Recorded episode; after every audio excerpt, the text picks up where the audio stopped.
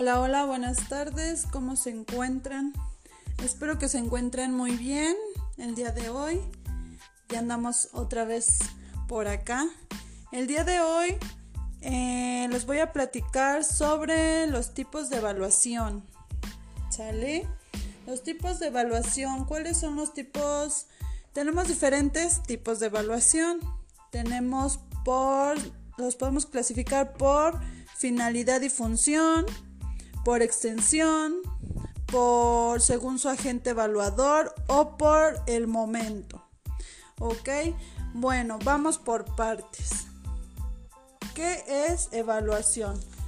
Bueno, ya sabemos que la evaluación es el proceso sistemático, continuo, flexible y participativo por medio del cual se emite un juicio de valor acerca de un objetivo. ¿Va que va? La evaluación pues viene siendo lo que vamos a demostrar que nuestros pequeños, nuestros alumnos saben.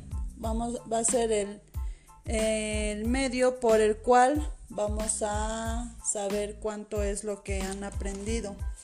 ¿Ok? Entonces tenemos cuánto lo que han aprendido o lo que saben en su defecto. Bueno, los tipos de evaluación, como les ya se los mencioné, cómo se clasifican, existen por finalidad y función. Por finalidad y función se dividen en evaluación formativa y evaluación sumativa. Estas son estrategias de mejora cotidiana del proceso educativo. Bueno, a grandes rasgos, la educación la evaluación, perdón, es el procedimiento utilizado, bueno, que utilizamos para reconocer los aprendizajes de nuestro estudiante con el fin de reforzar que ese aprendizaje dure, eh, perdón, que ese aprendizaje durante el propio eh, proceso de aprendizaje, ¿sale? Entonces es lo que viene siendo la evaluación formativa.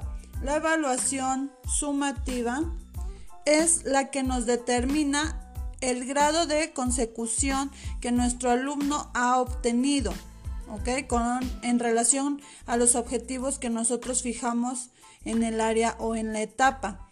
Esa es nuestra evaluación sumativa. Por extensión se divide en evaluación global o evaluación parcial.